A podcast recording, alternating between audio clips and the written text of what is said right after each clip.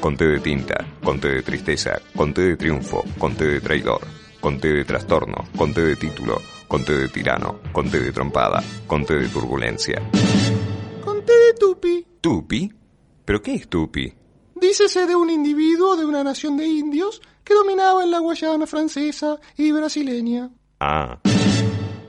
Bueno, seguimos en tendencias y como dijimos recién, Julieta Sibona volvió al aire con esta segunda parte de sus recomendaciones para escuchar cosas, para ver cosas, para ir a asistir a espectáculos. Bueno, no sé qué nos tenés, Julieta, en este, en esta segunda entrada. Te escuchamos. La otra película que quería recomendarles está en la plataforma Netflix, pero justamente no tiene nada que ver con el tipo de narrativas o estéticas o cosas tan cargadas y, formuladas que tiene muchas veces esta plataforma, sino que es una película realmente con una sensibilidad, con unos tiempos muy particulares, esas que aparecen de repente y que son bien recibidas por el público, por lo menos nosotros vemos que enseguida se ubican dentro de las películas más vistas.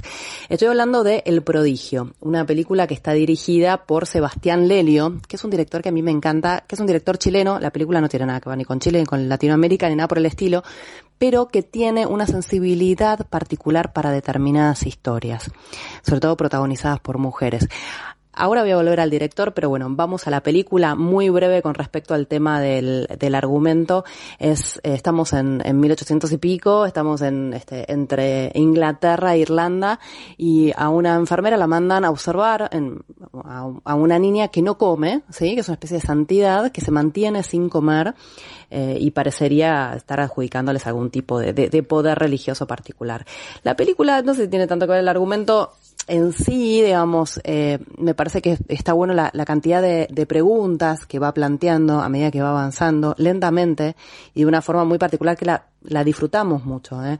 Eh, la película empieza, no sé si se acuerdan de la película Dogville de Lars von Trier, que empezaba con un, con un este, una especie de mapa en el piso mostrando, poniendo en evidencia lo que iba a ser el artificio de la historia. Bueno, juega con este recurso la película también, tanto al principio como en otros momentos de, de la película.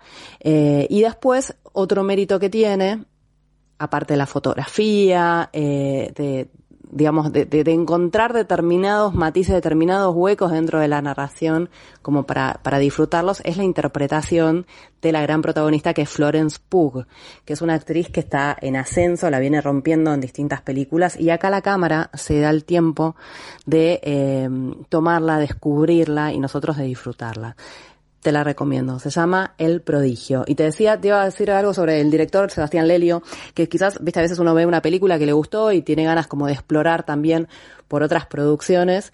Y, y bueno, te quería contar algunos títulos que a mí me gustaron mucho de este director. Uno de ellos fue Una mujer fantástica. Quizás la recordás, una película que ganó como por primera vez eh, un Oscar o una actriz trans eh, me acuerdo, no sé, ya hace unos años, la película está en plataforma, se puede ver y si no la vas a encontrar rápidamente.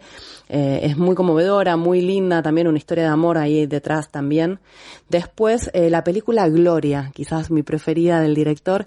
Él tiene una versión chilena, que fue quizás la primera, no sé si no es la primera, el primer largometraje de él, realmente conmovedora, eh, como una especie, protagonizada por, por, una actriz que es una especie de, de, de, Mercedes Morán chilena, que la vimos en distintas producciones.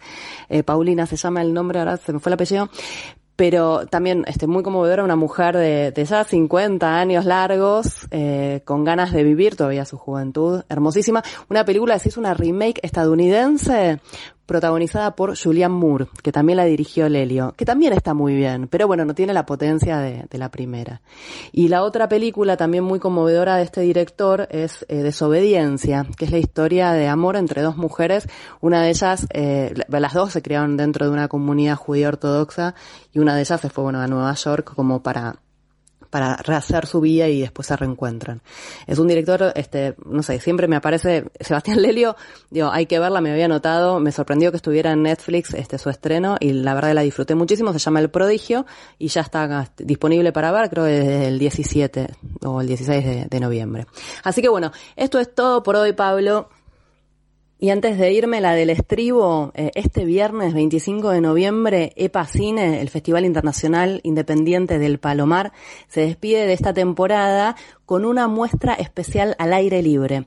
Eh, esta, esta función va a ser en el jardín de la Biblioteca Popular Ciudad Jardín, que es una de las sedes tradicionales del festival. Va a inaugurarse a las 20 horas con una serie de cortometrajes y después llega el turno de Sublime, la ópera prima de Mariano Biasín, una película que yo todavía no vi, pero está siendo muy, muy bien tratada por la crítica y fue muy bien recibida en distintos festivales, así que quizás me doy una vuelta para poder verla. Bueno, ahora sí me despido nos encontramos la próxima semana. Un beso grande. Chao, chao. Bueno, gracias Julieta. Nos reencontramos, si les parece a todos ustedes y si te parece a vos también, el próximo martes aquí en Tendencias. Escuchamos recién a Julieta Sigona.